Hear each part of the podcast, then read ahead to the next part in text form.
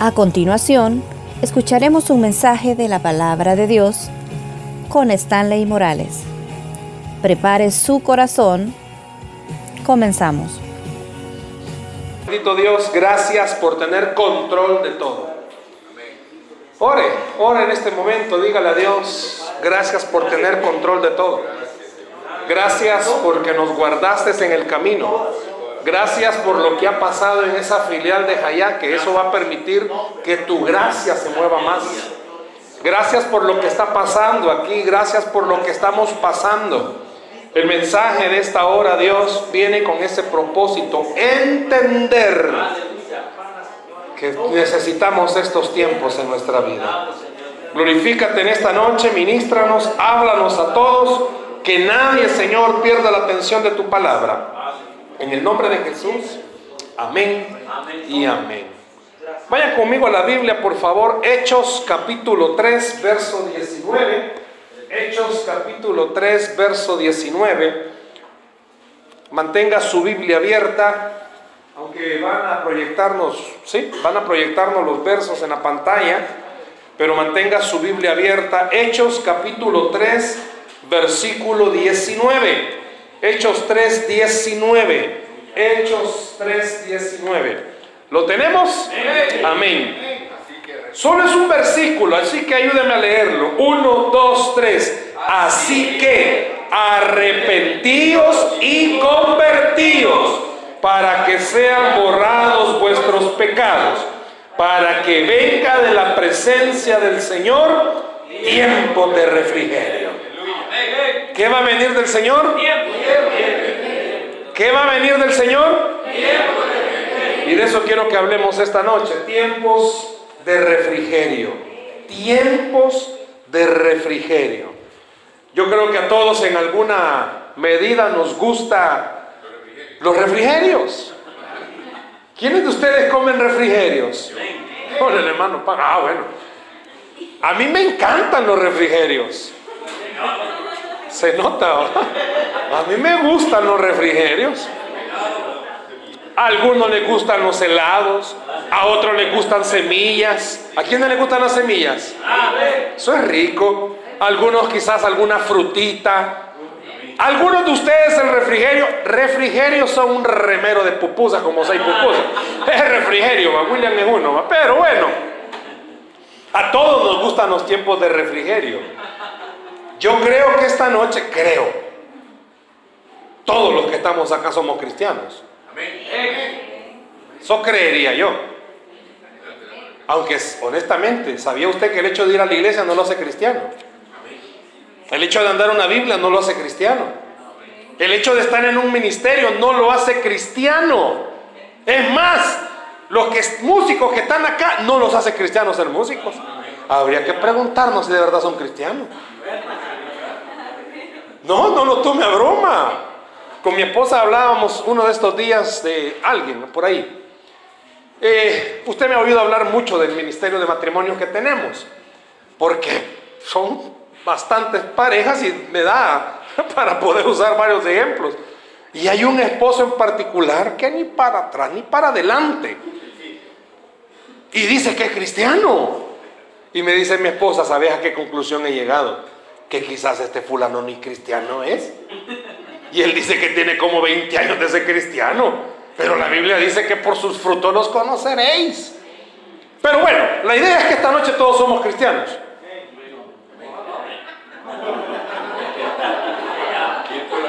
Dentro la duda. La idea es que esta noche todos somos cristianos. Es la fe que esta noche vamos a usar. ¿Quiénes de ustedes en algún momento han oído hablar del aposento alto? ¿Qué pasó en el aposento alto?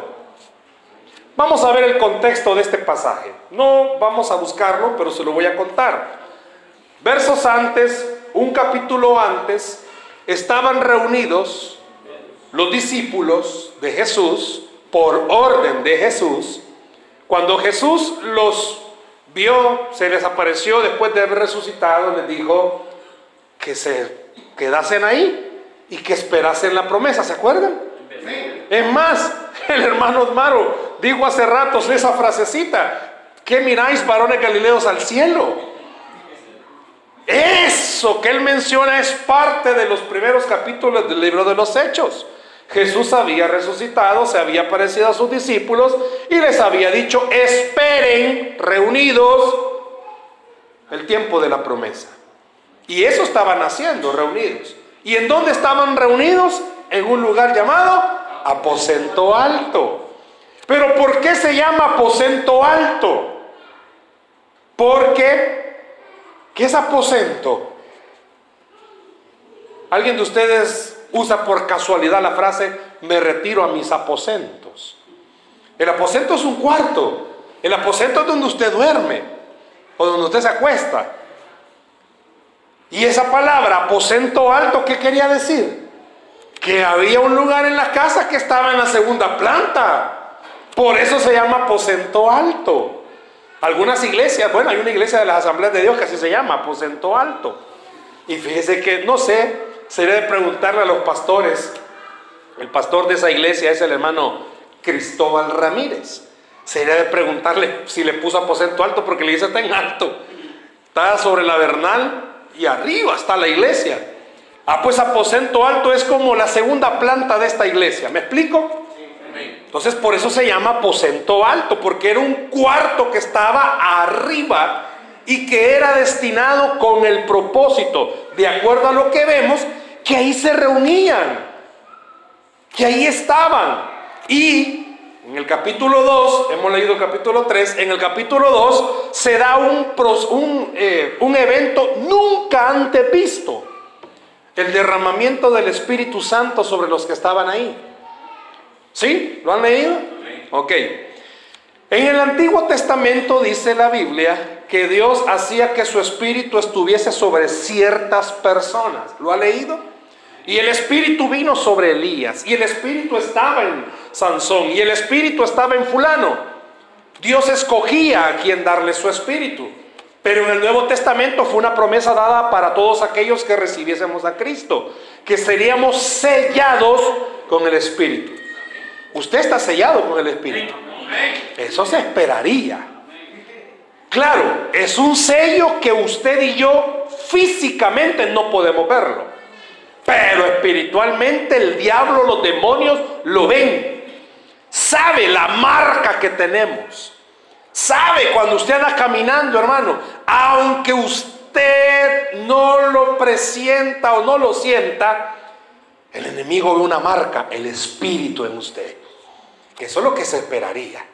Bueno, en este contexto, el Espíritu Santo llena a los que estaban ahí y comienzan a hablar en otras lenguas y comienzan a tener un tiempo de regocijo. Piense conmigo esto. Estaban esperando la promesa.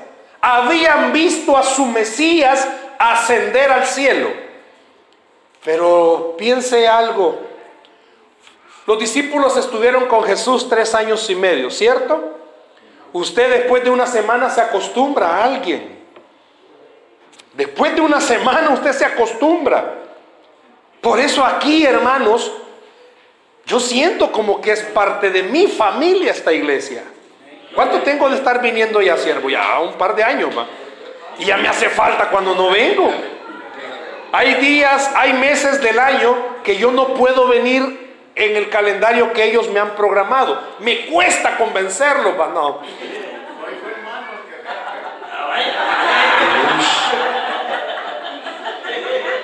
Hay meses, normalmente yo estoy programado en venir el segundo domingo. Yo bien fácilmente pudiera decirles, no hermano, yo no puedo el segundo domingo y no puedo llegar este mes. Pero yo comienzo a hablar con ellos, con Nancy, y le digo, ayúdenme a cambiar, porque me gusta venir acá. Siento que es mi familia. Cuando llego a Huizúcar, ellos tienen apartado, no es de ellos, pero lo han agarrado, un lugar donde uno se parquea bien bonito. Es más, Pastor Misael debería de ponerle rótulo. Ya, no anda aquí. Vaya, pero ya lo donó. Eso es bendición. Debería de ponerle rótulo, parqueo Cefat Huizúcar. Cuando yo llego allá, No, vez de una bendición. Lo reciben a uno como familia. Allá no me dan café, aquí, aquí tampoco, bueno. Pero uno se acostumbra. Cuando alguien deja de venir a la iglesia, sería lindo de nosotros decir, ¿cómo hace falta la hermana? ¿Cómo hace falta el hermano? Ay, déjelo, el que quiera venir que venga. No, si hace falta. Cuando el hermano Águila no viene, yo ando preguntando. Y el hermano Águila, ¿por qué no vino? Algunos sigilosamente me dicen, la esposa lo tiene sometido. Ah, bueno. Y entiendo, ¿verdad? Por eso hoy cuando la sierva pasó a dar testimonio, me lo, estaba viendo al siervo. ¡Ah! Pero pude ver algo. Este esposo es sumiso. La esposa le ha de haber dicho, mientras yo estoy ahí, viejo, usted callado viéndome.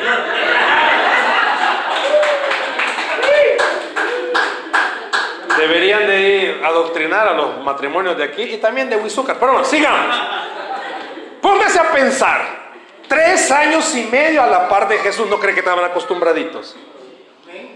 Se fue. Cuando uno ama a alguien, uno quiere a alguien y esta persona parte, sea para con el Señor o sea para otro lugar y ya no lo vamos a ver, nos alegramos, pa. Andamos bien felices, pa. No, andamos tristes. ¿Cómo cree que estaban los discípulos en el aposento alto? ¿Tristes? Estaban acongojados. No estaba ya Jesús con ellos. Y no solo eso. Estaban con miedo. Porque no sabían si los mismos que habían matado a Jesús lo andaban siguiendo para matarlos. Y ya sabían dónde se reunían. Pero llama la atención algo. Entre todos los personajes, ¿cómo cree usted que estaba el apóstol Pedro? De acuerdo a los teólogos, era el que estaba, no peor, era el que estaba peor. Porque no solo estaba triste, no solo estaba extrañándolo, no solo estaba temeroso quizás de que lo andaban siguiendo. ¿Cómo cree que pudo haber estado Pedro después de haber negado a su maestro? Con una culpa tremenda. Pero dice, y este pasaje que acabamos de leer llama la atención esto. ¿Por qué les hablo de este contexto? Porque antes de Pedro decir estas palabras del versículo 19, vemos a un Pedro distinto, con coraje, con valor, comienza a hablar, comienza a predicar. Es más, la Biblia le, le da a entender a uno que Dios le dio un denuedo para hacerlo, una autoridad para hablarlo. ¿Cómo era posible que un día antes estaba todo triste con culpa y de repente el apóstol Pedro cambió? Por eso Pedro usa esas palabras inspiradas por el Espíritu Santo. Hey, venga Jesús, arrepiéntase, conviértase. Todo lo que usted ha hecho va a ser borrado y van a venir tiempos de refrigerio a su vida. ¿Qué es lo que esta noche quiero hablarle? De esto precisamente. Muchas veces usted y yo en nuestro diario vivir necesitamos con urgencia tiempo de refrigerio. Y no estoy hablando de comer, estoy hablando espiritualmente. Muchas veces usted con sus cargas, mira hermano, ¿de qué le sirve estar llorando, quejándose, hablando con su mejor amiga, hablando en las redes sociales? Si Dios ya le dijo, anda cargadito, anda cargadita, venga su tiempo de refrigerio, venga a buscar la presencia de Dios y Él va a darle tiempo de refrigerio. ¿Qué es un tiempo de refrigerio? Hermano, la misma palabra en el texto original da a entender un momento de respiro después de tantas situaciones adversas. El apóstol Pedro fue el primero que tuvo un tiempo de refrigerio. No que ya no se sintiera culpable, quizás su mente lo estaba traicionando como humano que era. No que ya no extrañaban al maestro, claro, lo han de haber extrañado, pero ellos entendieron algo. Solo el Espíritu de Dios está provocando en nosotros este tiempo de refrigerio. ¿A qué quiero llegar? Su problema va a seguir, su necesidad va a seguir, pero Cuando usted tenga un tiempo de refrigerio, va a tener una fuerza que no la tenía antes. Pasajes anteriores, tiempo atrás, en ese mismo aposento alto que se dio la presencia del Espíritu Santo, pasó algo triste. ¿Qué pasó? Vaya conmigo, se lo van a proyectar. Vaya conmigo a Juan capítulo 7. Juan capítulo 7. Retroceda unas paginitas. Juan capítulo 7, versículo 38 y 39. 7, 38, 39. ¿Lo tiene? Jesús estaba hablando de algo interesante. Si quieres ponérmelo desde el 37, porfa, vea desde el versículo 37. En el último y gran día de la fiesta, Jesús se puso en pie y alzó la voz diciendo, ¿qué dijo? Si alguno tiene sed, venga a mí y beba. El que cree en mí, como dice la escritura, de su interior correrán ríos de agua viva. Esto dijo del Espíritu que habían de recibir los que creyesen en Él, pues aún no había venido el Espíritu Santo porque Jesús no había sido aún glorificado. O sea, Jesús se lo dijo antes. Va a pasar algo. Bueno, ya viene Semana Santa. Muchos de ustedes van a ir quizás a la playa, a algún río, a la pila, a algún lado. A algún lado se va a ir a mojar. A algún lado. Aunque en nuestro país los ríos no son ya tan caudalosos. Pero hay lugares, ¿verdad?, donde usted se va a refrescar. Hermano, piense conmigo lo siguiente. ¿Por qué Jesús usa este ejemplo y dice, cuando venga sobre ustedes el Espíritu Santo, van de su interior a correr ríos de agua viva? ¿Qué hace un río? Aparte de fluir, se lleva todo lo que está en el paso. No sé si le ha pasado que cerca de usted haya algún río y usted dejó algo ahí, hermano, ya, ¿para qué lo dejó? Algunas esposas quisieran dejar al esposo a la orilla del río, tal vez él lo lleva. La esposa le mandó misa, no. ¿Cuántos quisieran dejar a la suegra a la orilla del río? ¿Por qué Jesús usa este ejemplo y dice, cuando el Espíritu Santo venga sobre ustedes, van a sentir que de su interior corren ríos de agua viva? Porque es lo que estaba pasando en Pedro. Pedro en ese momento en su corazón comenzó a sentir ese río.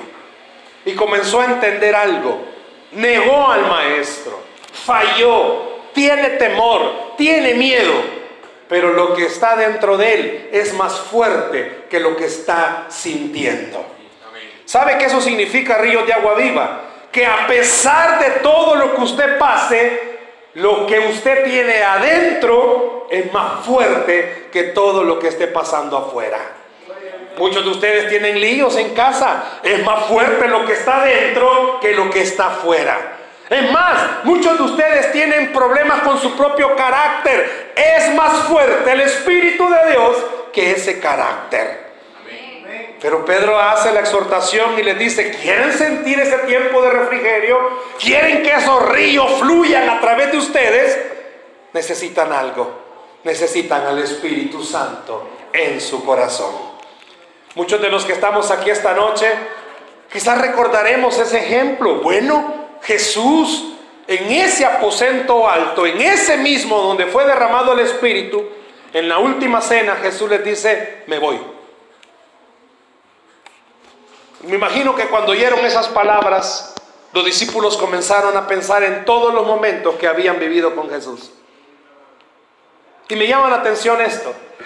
¿Por qué en el aposento alto Jesús se despide y los deja tristes? ¿Por qué los manda a reunirse al, aposento alto donde estaban tristes? ¿Y por qué derrama su espíritu en ese aposento? Y estudiando un poco, veo lo siguiente. Ahí, en la situación en la que usted está, ahí en su casa. Ahí precisamente, ahí donde usted cree que no hay solución, ahí es donde el Espíritu Santo quiere derramarse sobre usted. Ahí donde más discute es donde el Espíritu Santo quiere hacer algo en su vida.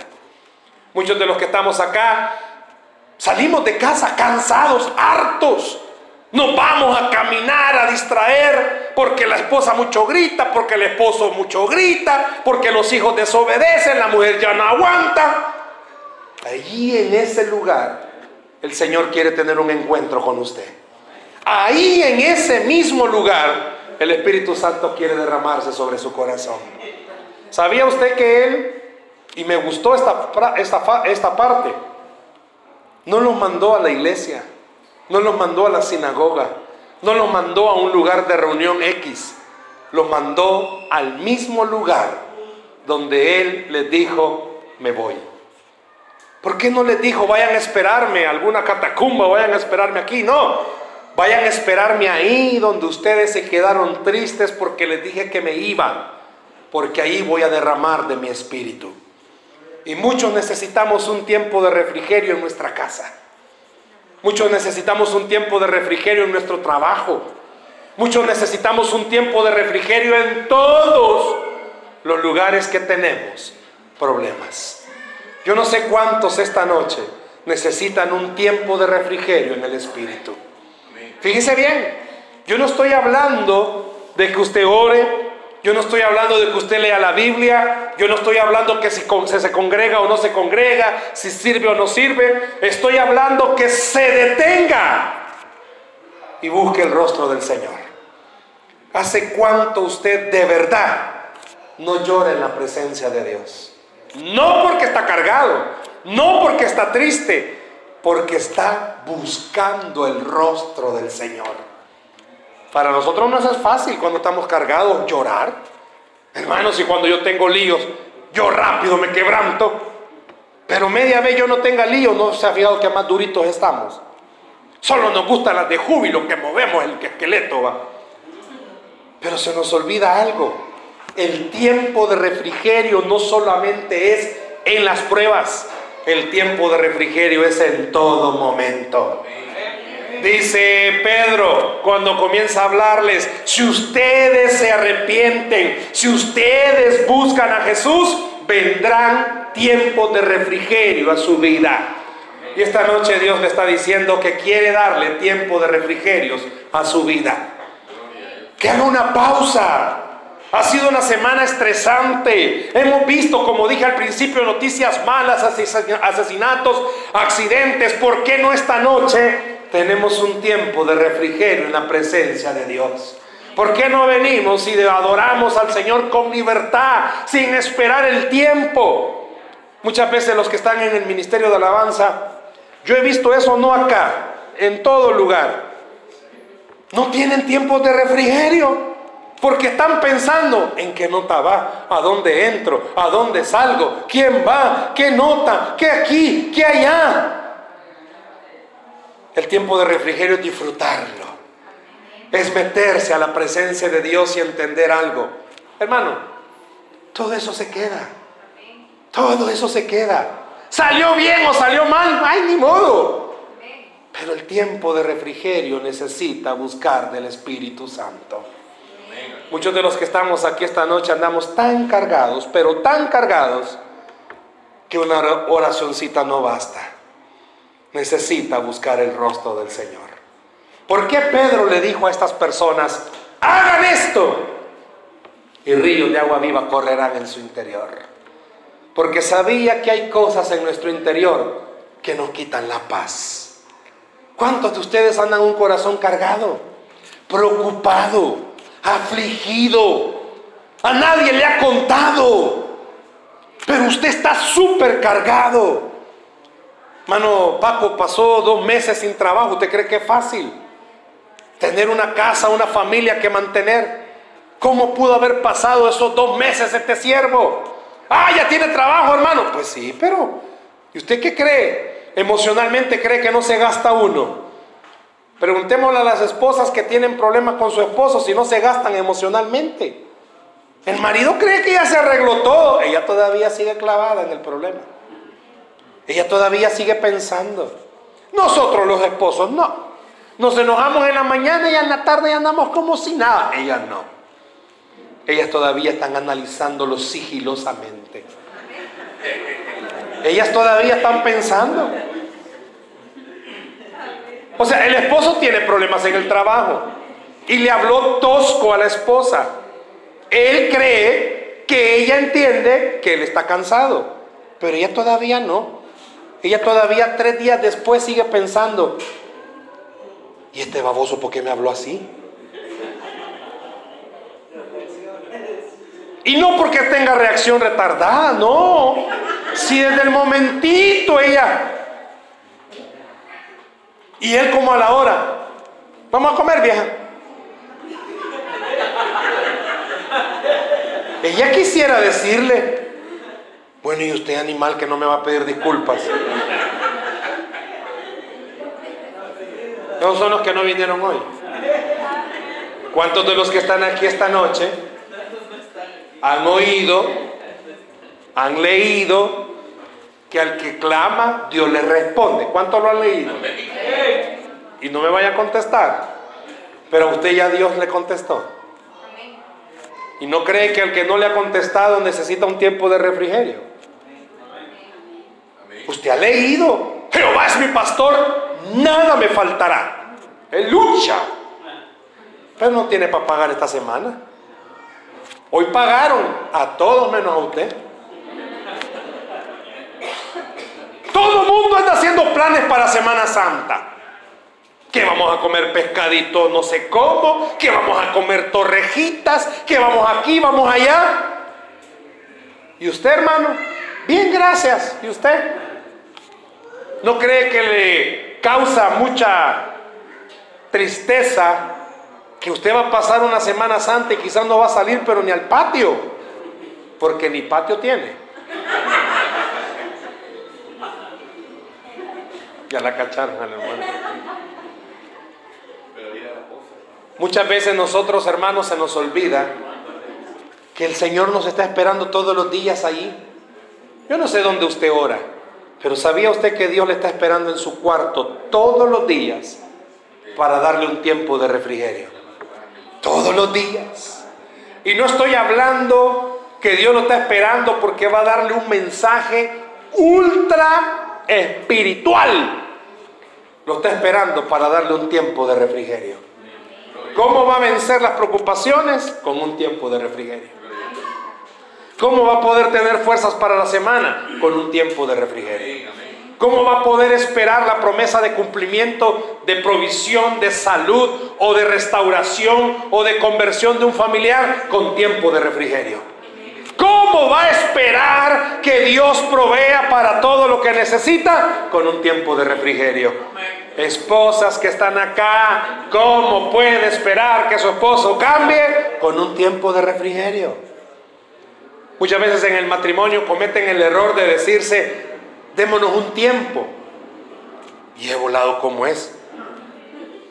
Si la Biblia dice que lo que Dios ha unido no lo separe el hombre. Pero es que mire, hermano, usted no sabe los líos que yo tengo. Ah, Usted necesita tiempo de refrigerio. Usted necesita buscar el rostro del Señor. Usted necesita apartarse. Pero óigame, por favor. Tiempo de refrigerio yo no estoy diciéndole, hermano, yo tengo mi tiempo de refrigerio aquí en la iglesia. No, no, no, no, no. Le estoy diciendo que en su casa tenga tiempo de refrigerio. Apártese. ¿Cómo era eso que antes que viniera a los pies de Cristo, la mujer toda triste porque estaba peleada, a los temerarios se ponía a oír. Ahí se ponía a oír música romántica, cortavenas. Ay, es que me ministra Alejandro Sanz. Porque tengo el corazón partido. ¿Cómo era eso, hermano? Que cuando usted estaba alegre antes de venir a Cristo, ah, ponía al hermano Vicente. Ah, bueno, William Aleo Dan oía, bueno. y le cantaba a Cristi esa pared. Bueno.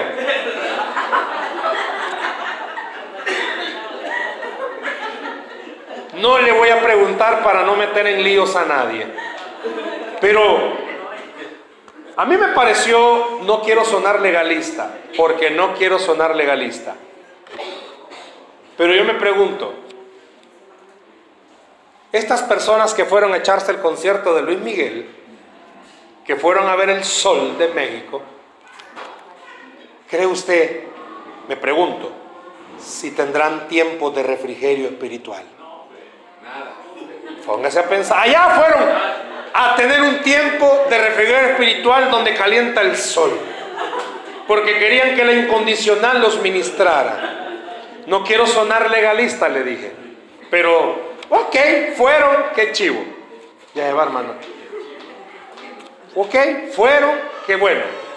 Pero piense esto, ¿tendrán tiempo de refrigerio espiritual? Le pregunto a usted esta noche, ¿usted tendrá tiempo de refrigerio espiritual? Le pregunto en esta noche, ¿qué hace usted cuando está triste? ¿Qué hace cuando está cargado? ¿Qué hace cuando está cargada? Hermano, ¿quién de usted tiene mal carácter? ¿Qué hace cuando está bravo? Bien lo dice el pastor Paco, ladra. ¿No cree usted que cuando más enojado está, debería de tener un tiempo espiritual. ¿No cree usted que en vez de gritar y comenzar a tirar cosas, debería de tener un tiempo de refrigerio? ¿No cree usted que en vez de estar peleados como matrimonio, no debería de tener un tiempo de refrigerio? Muchos no lo tenemos, hermano. Y nos preguntamos y decimos, ¿por qué Dios no me contesta? Porque usted no tiene tiempo de refrigerio. Pedro le dijo a todos los que estaban ahí, busquen al Señor y tendrán tiempo de refrigerio. Le digo algo, no está hablando de los, de los tiempos que tenemos acá. Está hablando de los tiempos que usted puede buscar el rostro del Señor en su casa. ¿Usted cree que esta noche hemos venido a desvelarnos? No, mejor pongamos otra cosa. No, usted ha venido a un tiempo de refrigerio. Usted ha venido a buscar el rostro del Señor por una razón. Solo Él puede ayudarnos. No, es que mire, yo salgo con amigas a tomarme un café porque así me distraigo. Está bueno y nos invita. Pero también tenga tiempo de refrigerio con el Señor. Está desesperada. Métase. No la dejan. Métase al baño. A tener un tiempo de refrigerio. No estoy hablando de meterse a su cuarto o al baño a gritar, Señor, no lo aguanto, qué desgraciado. Tranquila, Cristi. No, no estoy hablando de eso. Estoy hablando que se va a meter al baño a decirle, Señor, llename de ti porque yo no puedo. Señor, llename de tu presencia porque yo no puedo. ¿Cuánta esposa, honestamente, no puede hablar en la iglesia porque el hermano es líder? Y ella no puede decir los problemas que tiene. ¿Y con quién habla? Con el espejo. No, Dios le está esperando para un tiempo de refrigerio. Dios le está esperando para que usted se descargue con Él. Con Él. Como trabajo con matrimonios. Muchas veces el común denominador es, no puedo hablar con Él, no puedo hablar con ella, porque media vez comienzo a hablar, se vuelve pleito, porque media vez comienzo a decirle, comienza a decirme cosas que mejor me callo, porque no se sienta y tiene un tiempo de refrigerio con él. Dios le está esperando. ¿Cuántos padres honestamente están tirando la toalla con sus hijos? Dios le está esperando un tiempo de refrigerio con él. Que esta noche el Espíritu Santo nos mueva a tener un tiempo de refrigerio. Pedro cuando dio este discurso dijo, usted ya lo leyó, esa partecita, para que vengan de la presencia de quién? Del Señor. ¿De la presencia de quién? Del Señor. Discúlpeme, no es viendo programas en la televisión para distraerse que usted se va a sentir bien. Es en la presencia de Dios que usted se va a sentir bien. No es leyendo la Biblia solo para que digan, ay, estoy leyendo. Porque a veces cuando uno está peleado con la esposa o con el esposo, a leer la Biblia se pone. Como para en una forma indirecta decirle, yo soy cristiana, vos sos del diablo. Ese no es un tiempo de refrigerio. Porque todo lo que está leyendo con cólera lo está leyendo. Y usted a veces viene a la iglesia con cólera. Aleluya. No le ha pasado. Está el ministerio de alabanza. No sé y examínese. Lo hacemos como en la iglesia tradicional, puro ritual. Cantamos dos de júbilo, tres de adoración y nos sentamos. Oímos al maestro que está hablando, nos sacan pisto y nos vamos. Puro ritual. ¿Y de qué hablaron? Que va a haber sopa de gallina el domingo.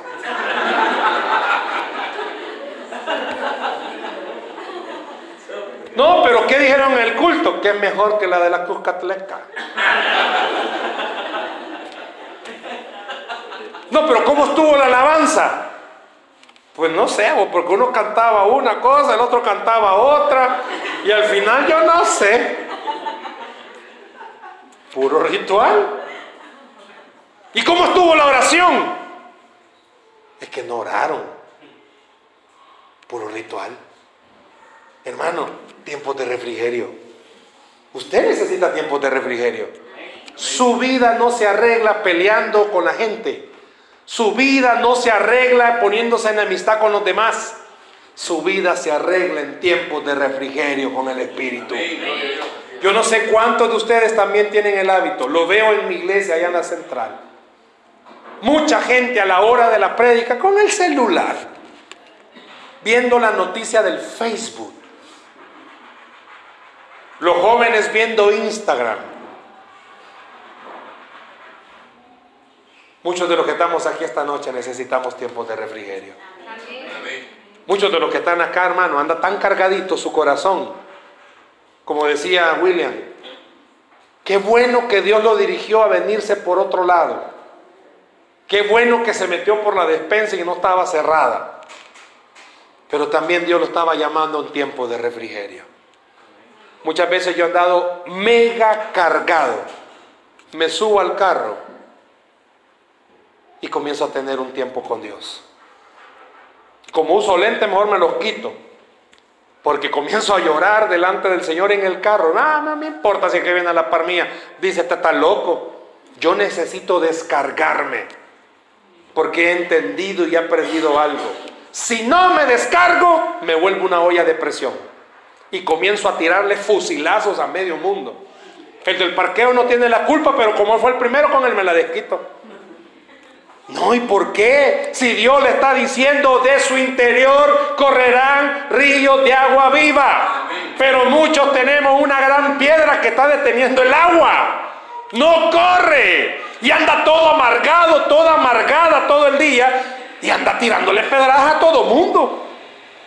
Hermana, la veo cansada, ¿qué le importa?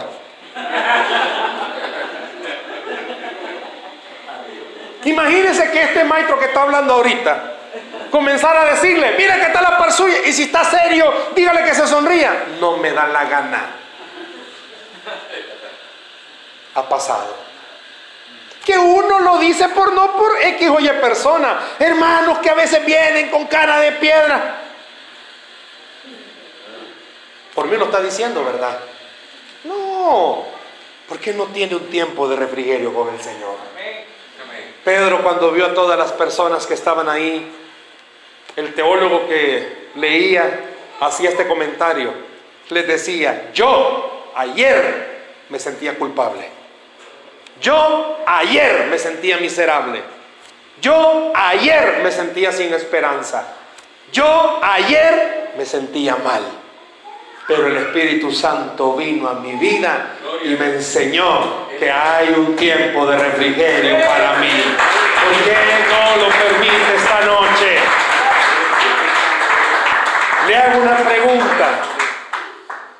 Después del derramamiento del Espíritu dejaron de perseguir a los cristianos. Se puso, no peor, Se puso peor. Usted sabe cómo mataron a Pedro. ¿Cómo mataron a Pedro? Crucificado para abajo porque dijo, no quiero morir como mi maestro.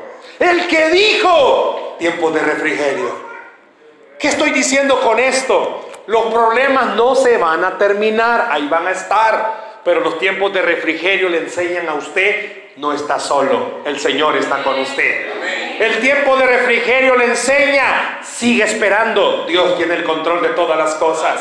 El tiempo de refrigerio le hace comprender a usted, es grande la presión, pero es más grande el que está sentado en el trono. Es más grande el Señor que está en el trono. Muchos de los que estamos aquí esta noche no entendemos. Hermano, deje de quejarse con el que está a la par suya. Quéjese con el Señor. Busque ese tiempo de refrigerio. Alguien se preguntará, y hermano, ¿y cómo es posible que vengan tiempos de refrigerio? No, si el salmista lo dijo, que el corazón alegre hermosea el rostro. Y muchos de los que están acá necesitan hermosearse, hermanos. No se enoje, va. Pero muchos necesitan hermosearse. Claro, los que andan de novio le dicen, no, mi amor, vos sos linda. Sí, ah, está bueno. Pero necesita hermosearse. Muchas veces los problemas, mire hermano, no es el único. No es el único. Tiene lío, no es el único. Claro, no, el Señor no está diciendo, el que tenga líos andará. no. No creo va saliendo de su casa y le pega un carro, no creo que usted, bendito Dios, lucha. Yo no sé si el hermano Paco cuando lo, le quitaron el trabajo, usted saltó de alegría. Señor, me oíste mi clamor. No, pues si el siervo dijo, yo ya no quería estar ahí, pero pues sí, va. Me quedé, ¿cuánto se quedó? Dos mesecitos. Frío, chivo, en la posa pasaba el siervo. No. Póngase a pensar cuántos de los que están acá quizás han malentendido. Hermano, es que orar no significa que el problema se solucionó ya. Orar significa que usted le está dando su problema al Señor y le está diciendo, hacete cargo vos, Dios. Ah, entonces, ¿qué significa? Que ya no tengo problema. No, el lío ahí está, pero ya no es suyo. Y el tiempo de refrigerio le hace recordar a usted, tengo que mantener la tranquilidad porque el Espíritu está conmigo. ¿Quiénes tienen carro? ¿Verdad que hay algo que se les echa para que no se calienta? ¿Cómo se llama? Algunos agua, otros son más finos. ¿Qué le echan? Refrigerante. Y hay un refrigerante que es caro, como 30 pesos vale, pero le mantiene mejor el carro. ¿Y ese volado qué cree que hace? La misma palabra lo dice, refresca, que no se caliente. ¿Y el tiempo de refrigerio qué es, hermano? Que usted lo mantiene y no le hace olvidar. Es cierto, si este lío no es mío, si este lío es del Señor, si Él sabe cómo nos va a sacar. Dios ya sabía en la agenda que iba a permitir que unos tacuaches llegaran a que Dios ya lo sabía. Dios ya lo sabía. Yo estaba en Usulután, allá en Ulután, cuando de repente comencé a oír ruidos pero solo nos quedábamos como dos o tres personas. Uno de los músicos y yo, solo que estábamos en áreas separadas durante la noche. Oímos ruido, pero como los dos éramos valientes, ni uno de los dos salió. Ni uno de los dos salió. No, honestamente, me asomé y no vi nada. Si es cierto, el día siguiente que me levanté, es cierto, no vi nada. Si se habían llevado todo, no vi nada. Se llevaron las bocinas. Nos dejaron sin las bocinas. Y había culto ese día. Y pues sí, va, sentimos va, miedo. ¿Y qué cree que pasó? Dios en una forma milagrosa puso bocinas. No, hermano. A puro galillo tocó ese día. ¿Galillo? ¿Sabe qué es galillo? Ok. Yes, yes. Ok.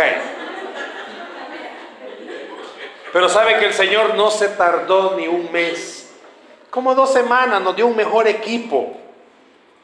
Muchísimo mejor que el que estaba. Dios tocó corazones, Dios tocó vidas. Y sabía, esa vez entendí algo. Dios permite que a usted le pasen cosas. Dios permite que nos pasen cosas para que recordemos algo. De verdad creemos que Él es todopoderoso. Con o sin bocinas, la iglesia siempre va a seguir. Con o sin lugar donde reunirse, la iglesia va a seguir. No lo tome a broma lo de los palos. Esa iglesia de Usulután la comenzamos debajo de un palo de mango. Ahí estábamos. Y poco a poco el Señor fue ayudándonos. Pero ¿sabe qué? Teníamos tiempos de refrigerio.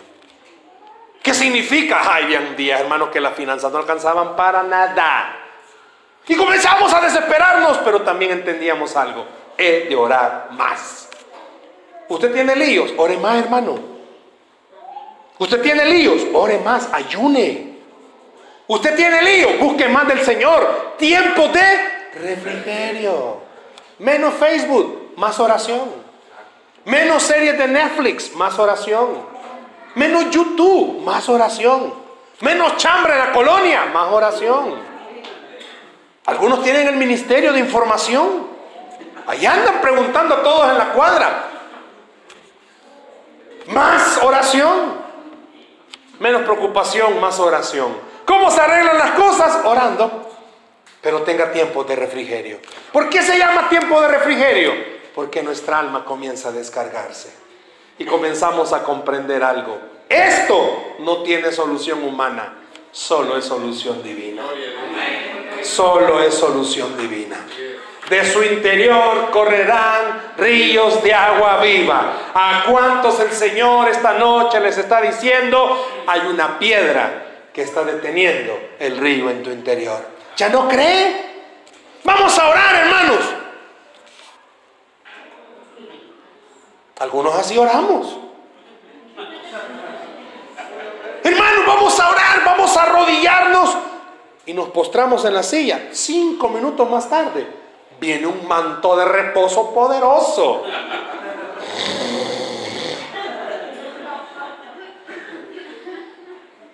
Vamos a adorar al Señor. Yo quiero que esta noche usted y yo tengamos tiempo de refrigerio.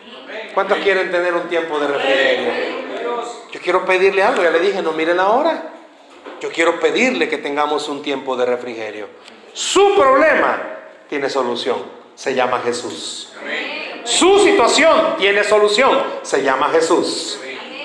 No estoy diciendo que hoy se arregla, que al llegar a casa, wow, noticia buena, no. Le estoy diciendo que usted va a hacer lo correcto, dejarle al Señor su lío. Pero no solo esta noche. Cada vez que venga preocupación, quéjese menos, ore más. Tenga un tiempo de refrigerio. Pero es que no me dejan en la casa, enciérrese. Métase abajo de la cama. Pero tenga un tiempo de refrigerio con el Señor.